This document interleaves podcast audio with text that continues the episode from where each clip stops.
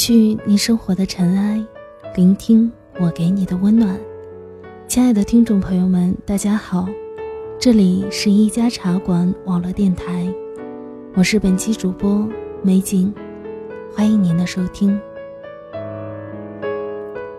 很多人都希望自己的爱情能够长长久久，永葆新鲜，希望能够和自己相恋的人相濡以沫的厮守终身。但是又有多少人能够，或者说真正经营好婚姻中的磕磕绊绊呢？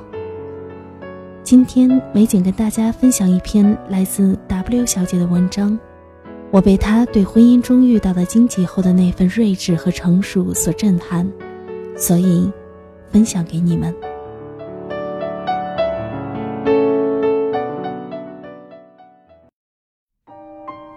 八月初。吴先生的体检报告出现异常，医生打电话来，约了时间，说尽快回去复查。我跟吴先生一起走入医生办公室，才知道他身体里生了一个肿瘤，而且报告显示，肿瘤内有血管，很可能是恶性的。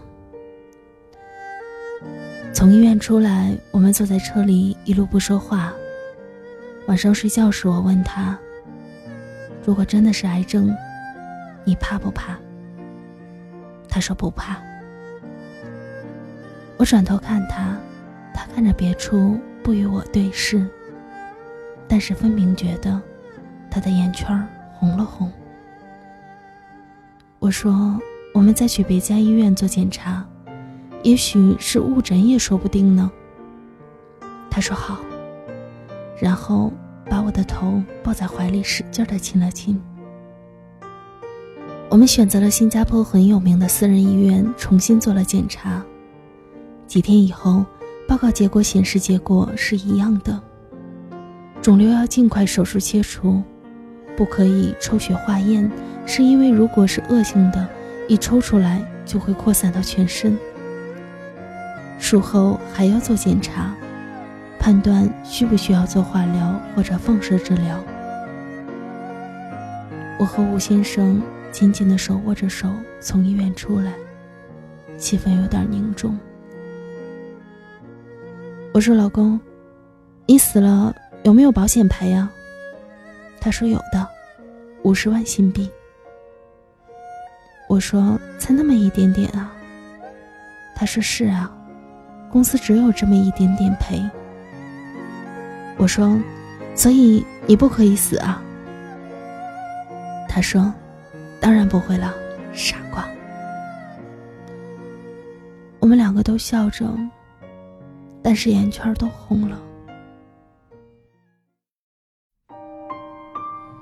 那几天从澳洲来看儿子的武先生的爸爸妈妈正住在我们家，我们每天陪他们吃饭、逛街、看港剧，装作若无其事的样子。只有晚上回房间睡觉的时候，我们躺在床上才会聊到这个话题。我说：“以后不可以再像以前那样熬夜、抽烟、乱吃东西了呀。摩托车也不能像以前那样常常开了呢。”他说：“好，以后都听老婆的话。”因为总是喜欢熬夜，吴先生很喜欢在我睡着的时候给我发短信说。老婆，我爱你。那几天晚上，他辗转难眠的时候，又偷偷发短信给我。他说：“老婆，我好想下半生也能这样爱着你。我想一辈子都这样幸福的生活下去。”我看了，像往常一样，既没有回复，也没有说什么。但是当武先生一大早出门。骗他爸爸妈妈说去上班，实际上是去看医生的时候，我在卫生间打开花洒里的水，愣愣地看着，心里好像有什么东西被抽空了一样。我突然觉得，我们用了这么久的时间才找到彼此，我们包容彼此的一切，那么深的爱着彼此，但是那个东西。如果真的横亘在我们面前，我们谁都无能为力。只有接受。无论如何，都只能默默的接受。我在洗澡的时候，捂着嘴巴不敢发出声音的痛哭。我说：“老公，没关系的，哪怕还有一丝力气，我也会和你一起战斗到底。”我说：“就算是最糟糕的情况，我也会好好活下去，因为那不是你的选择，那是命运。”我说：“老公。”不管你之前做过什么蠢事情，不管你曾经对不起过谁，这一次都算你还清了。没有人能从我身边将你带走，没有人。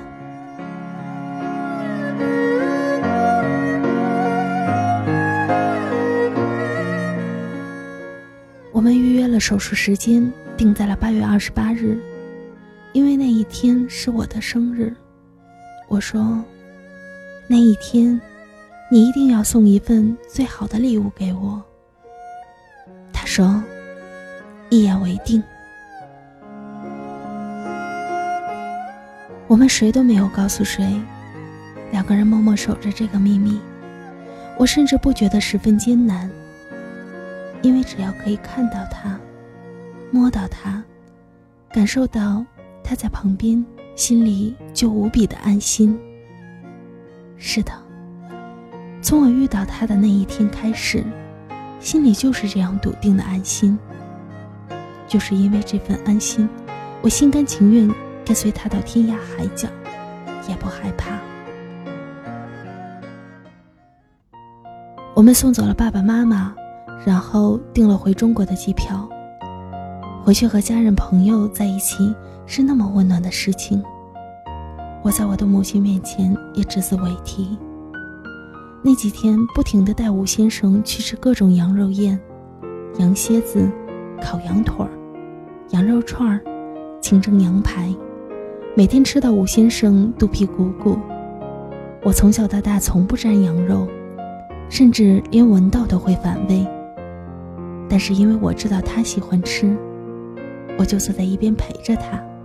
看着他吃，就已经是一种满足。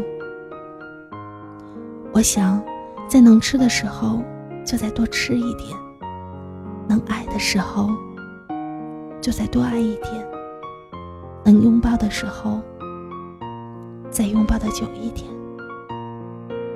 我和武先生从在一起到结婚以后的今天，都一直在十分用心地爱着对方。我们有那么多那么多琐碎又美好的小回忆，有那么多那么多想起来就会禁不住会心微笑的幸福片段。我们约好要在中国办一场真正的婚礼。他穿技师制服，我穿龙凤褂裙。他还说要自驾游遍中国，走丝绸之路，走川藏线。生病以后，他甚至说要穿越无人区，要探访楼兰古国。我说：“如果你真的生病，我们就把房子卖掉，去开始环游世界到生命的最后一刻。”他说好。于是把后路都想好了，也就什么都不怕了。八月二十八日早，我们收拾了简单的衣物，入住了单人病房。量血压，测体温，术前准备，一直等到下午三点左右，吴先生换好了衣服，被推出病房准备手术。我抱着他吻了又吻，用手不断的抚摸着他的脸，想给他力量。每当飞行考试之前，吴先生都会说：“老婆，祝我好运。”我每次都回答他。我把我所有的好运气都给你。每一次他考试出来，都会高高兴兴地说：“考得很好。”这一次是武先生人生中非常非常重要的考试，而这一天，也恰好是我的生日。选择这一天，是因为我迷信的觉得，这一天的好运一定是平时的很多很多倍。所以我在心里对他说。老公，我把我所有的好运都给你。吴先生被推出病房的时候，眼睛很茫然地看着天花板。因为匆忙，他掩饰不住的有一点慌乱。他被推出很久之后，我的眼前还是那张无措的脸。我冲到卫生间里，眼泪止不住的掉了下来。我在心里不断的祈祷着：没事的，没事的，一定没事的。谁也不能把你带走，求求你，谁也不能把你带走。我在沙发上直直坐了四个小时，终于等到吴先生被推进病房。眼睛看到他的那一刻，心里一下子就安静了。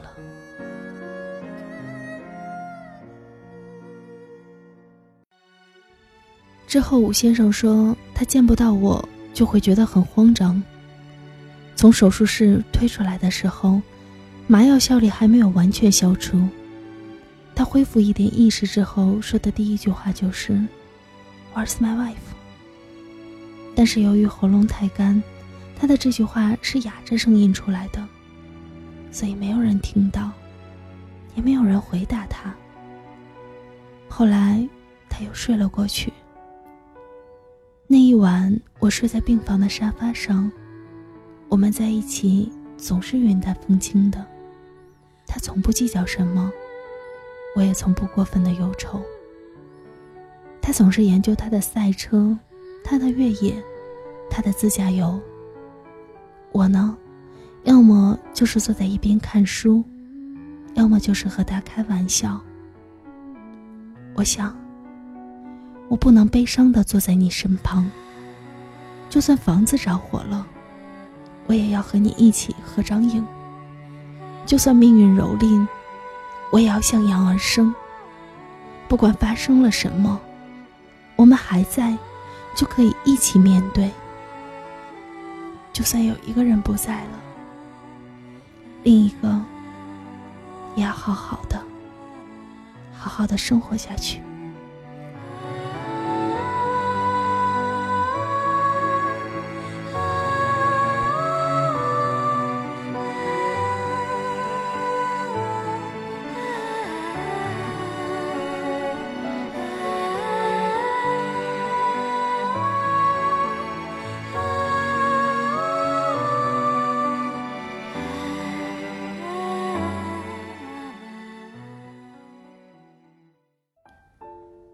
手术做完了，出院回家静养，一周后去报告。就像什么也没有发生过，他依然每天腻歪歪的说：“老婆好爱你。”老婆煮的饭是全世界最好吃的。我煲鲍鱼乌鸡汤给他，两个人边吃边用 PPS 看电影，日子没有一点阴霾的继续着。一周以后的今天。我们说说笑笑去医院去报告结果，结果显示是良性，不需要再做任何化验和检查，连抗生素都不必再吃。我们跟医生聊了一会儿，开了几句玩笑，依然没有什么大的情绪起伏。我们谢过医生，拿着报告开车回家。他继续在网上看他的越野车，我呢？切了西瓜在盘子里，然后坐了下来，写下了这篇东西。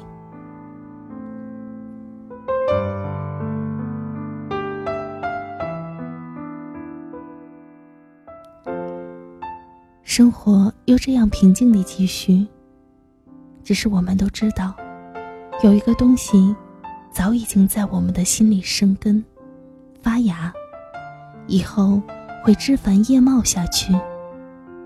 这就是我们对彼此的爱，就算遇到生死的考验，也丝毫不会动摇的爱。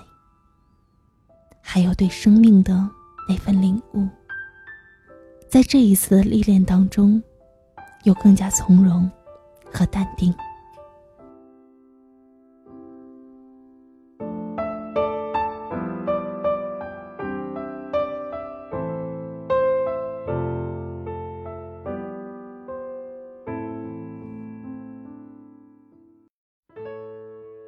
W 小姐的故事讲完了，美景被她的淡定从容深深所打动。